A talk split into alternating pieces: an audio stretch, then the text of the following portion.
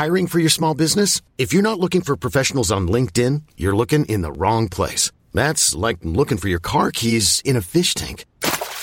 LinkedIn helps you hire professionals you can't find anywhere else, even those who aren't actively searching for a new job but might be open to the perfect role. In a given month, over 70% of LinkedIn users don't even visit other leading job sites. So start looking in the right place. With LinkedIn, you can hire professionals like a professional. Post your free job on linkedin.com slash achieve today. No trabalho devo mentir se o chefe mandar? Segunda parte. Comentário de Mari Persona. Então você tem também que, uh, em negociação, você tem esse exercício. Ó, não é fácil ser cristão negociando. Não é fácil. Então você, você até, até eu, eu consegui uma, um emprego lá no banco para o, o irmão que me evangelizou anos antes, ele tinha me evangelizado. E ele estava procurando emprego, eu falei assim, ah, então eu vou ver lá para onde eu trabalho, ele estava contratando, né? E ele foi, cristão também. Aí chegou no dia da entrevista, ele me contou depois que o chefe que entrevistou ele falou assim: olha, o problema aqui é o seguinte, é um negócio muito agitado, muita negociação pesada, você vai ter que mentir. Você vai ter que mentir muito para dar certo os negócios. Aí ele virou para o chefe e falou assim: olha, eu sei que o Mário Persona está aqui ele não mente. E está dando certo? É, realmente, o Mário está fechando os negócios direitinho, né? Está indo bem. Então, ele foi contratado. Ele foi contratado. É, a gente tem que deixar o Senhor na frente, viu? Ele vai abrir as portas, ele vai cuidar. Uh, é ele que faz. É ele que faz. Agora, você tem que ter sabedoria também. Por exemplo, tinha, tinha situações que eu tinha que negociar imóvel, mas eu tinha um valor, que a gente queria fechar naquele valor.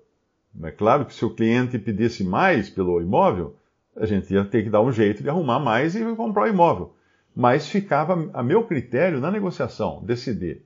E como o valor que aquele, aquele, aquele vendedor daquele imóvel, isso era em São Gonçalo, Rio de Janeiro, o valor que ele estava pedindo estava bem, bem salgado, já estava tava dentro do mercado, estava no mercado. Né? Eu decidi que não ia sair disso. E aí ficamos negociando, negociando, negociando.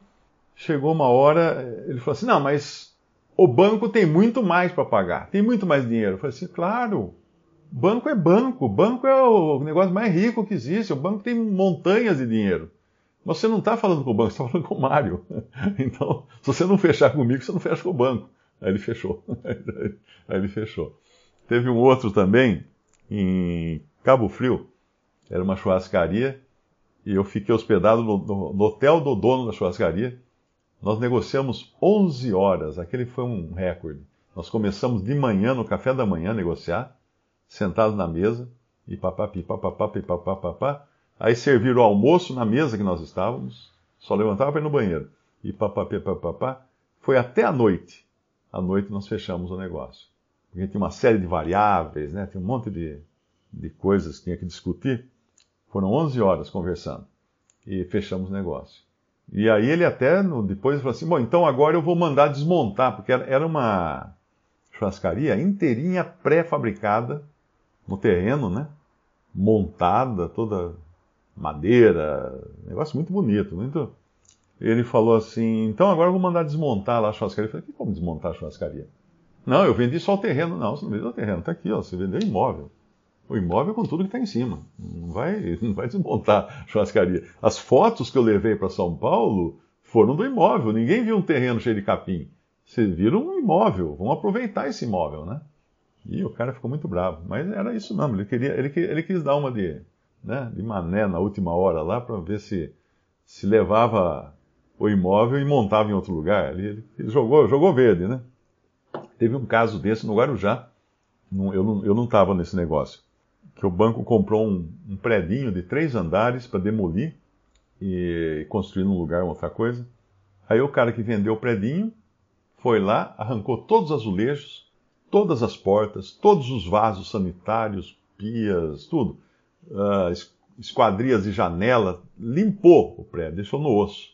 Aí quando foram pagar, viram que estava assim, obrigaram ele a reformar o prédio, colocar tudo de novo, azulejar todas as, as paredes que tinha ver, colocar todas as janelas, as portas tal, e aí então pagaram, e aí demoliram o prédio.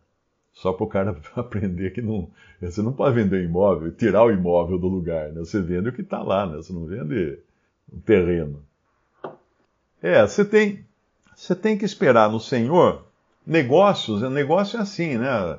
A gente não, não pode se iludir que no mundo dos negócios são, é todo mundo é, pomba, né? É muita cobra criada. Então você tem que ser simples como a pomba, mas também astuto como a serpente. Aí, aí você tem que também não, não pode. Né? O senhor fala, negociar até que eu venha. E negociar até que eu venha é, não é para enterrar o dinheiro no chão e falar assim, ah, senhor, enterrei.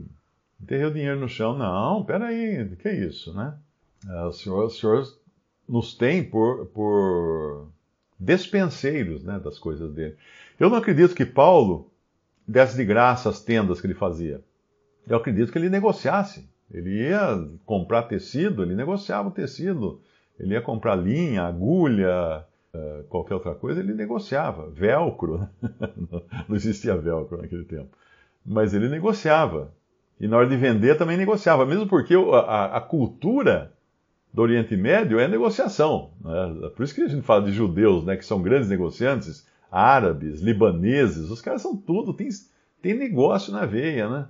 Eu me lembro de uma, uma conhecida, foi passear lá no Oriente Médio, ela estava naquelas, não sei que país, era no Líbano, não sei que país daquele, daquelas feiras que tem na rua assim, ela viu um vaso lá, achou muito bonito o vaso, ah, quanto é esse vaso?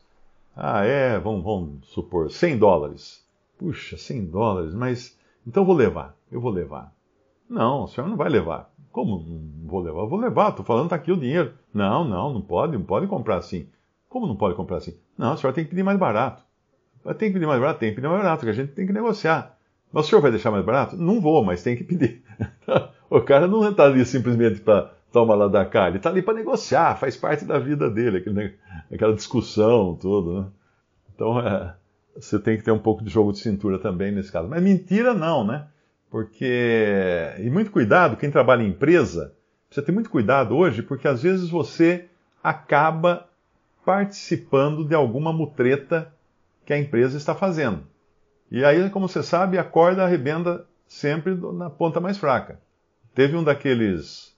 Quando começou aquele mensalão, lembra? Lá em 1900 e bolinha, 2000 e alguma coisa faz tempo já, o mensalão, quando daí começaram a puxar o fio de todas as outras coisas, daí veio o Lava Jato depois disso tal.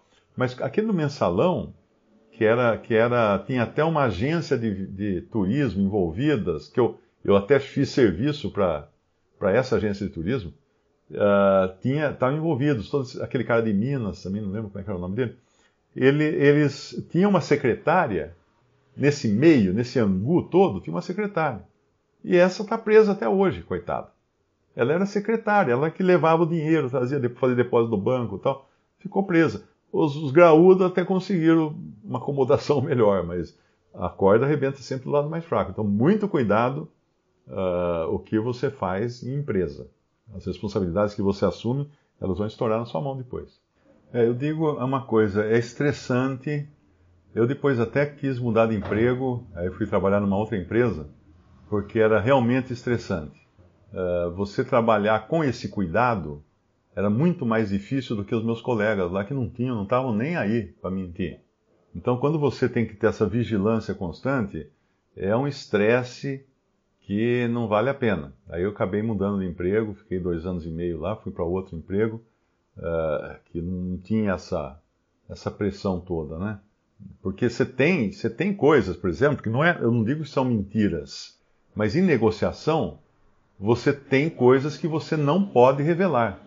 Por exemplo, o seu cliente lá, você vai vender um, um carro, seu cliente. Seu cliente vai falar assim: ah, não, mas você pode fazer mais barato, não pode? Que ordem que você tem do chefe? Não fazer mais barato. Só em último caso. Então você vai ter que manobrar suas palavras ali para dizer um não mas vamos ver onde vai chegar essa conversa, né?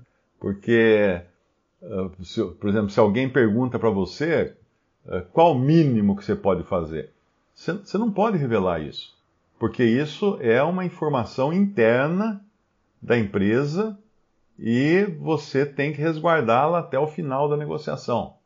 Percebe? Você tem, você tem, tem que ter o.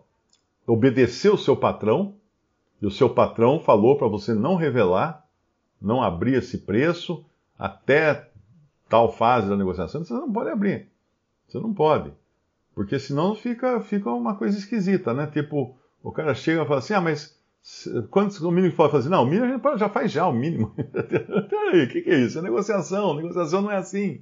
Você tem que ir quebrando. Você tem que. Vamos fazer o seguinte, então. Então, então eu vou te dar mais um. Eu vou te dar um, um, um encosto para o banco, lá, um, uma capa para o banco, dentro desse valor. Então você começa a fazer aqueles agregados né, para negociar. Porque você tem a responsabilidade com Deus, mas você tem também a responsabilidade com o patrão, que está confiando em você, que deu informações para você que não podem ser passadas para o, o cliente naquele momento. Então é, é um jogo estressante, você tem que trabalhar isso daí muito bem.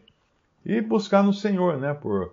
Tinha um cara lá que trabalhou comigo, esse cara era muito, muito ousado. Ele era ousado, ele era tão ousado que ele marcou, ele, ele, ele ofereceu, ele foi numa reunião para um cara que tinha um grande imóvel, que a gente só trabalhava com grandes imóveis, grandes empresas, grandes grupos, né? E aí o cara pegou e ele, ele chegou lá e falou que ele era de uma outra empresa. Deu um outro nome lá para não falar que era do banco, ele falou que era outra empresa. E o cara comprou a, a, a mentira dele, né? Só que daí o sujeito liga e fala assim: olha, vamos fazer o seguinte, eu estou em São Paulo, o cara era de outro, de outro estado. Eu estou em São Paulo hoje, eu vou passar então aí na sua empresa. Eu tenho o um endereço aqui, né? É rua tal, número tal, você está no andar tal, né? Eu vou passar aí para a gente conversar um pouco. Ele ficou, ele ficou em parafuso. Sabe o que, que ele fez? Ele foi lá embaixo, na portaria do prédio, ele tirou a plaquinha que estava escrito o nome do banco, enfiou outra com o nome da empresa que ele inventou. Aí ele colocou no andar onde o elevador chegava uma plaquinha também com o nome da empresa que ele inventou. E depois todo mundo ali ficou combinado, ninguém podia falar nada. Ele combinou com todo mundo. O homem entrou, saiu, foi embora, pensou que estava nessa outra empresa. Eu não sei se ele acabou depois fechando o negócio ou não. Mas aí, aí foi muito, aí foi exagerado, exageradamente mentiroso, né? Ele criou um cenário para enganar o, o vendedor do imóvel. Uma grande vantagem que nós temos hoje é que as empresas estão trabalhando dentro de um conceito de ética. E e aí a gente pode pegar carona nisso. Porque em muitas empresas hoje eles só trabalham com nota, eles só trabalham com verdade, eles só, algumas inclusive que eu faço palestras, eles, eles avisam que eles não aceitam palestrantes que falem uh, bobagem, que contem piadas de sexo, que façam brincadeiras com gay, eles não aceitam mais, porque isso dá da processo contra a empresa. Né? Pessoas que são humilhadas lá na hora da palestra e tal. Então muitas empresas não aceitam, eles, você tem que assinar um termo até de trabalhar dentro do, da conduta ética da empresa para, para poder pegar o serviço. Visite respondi.com.br Visite também 3minutos.net.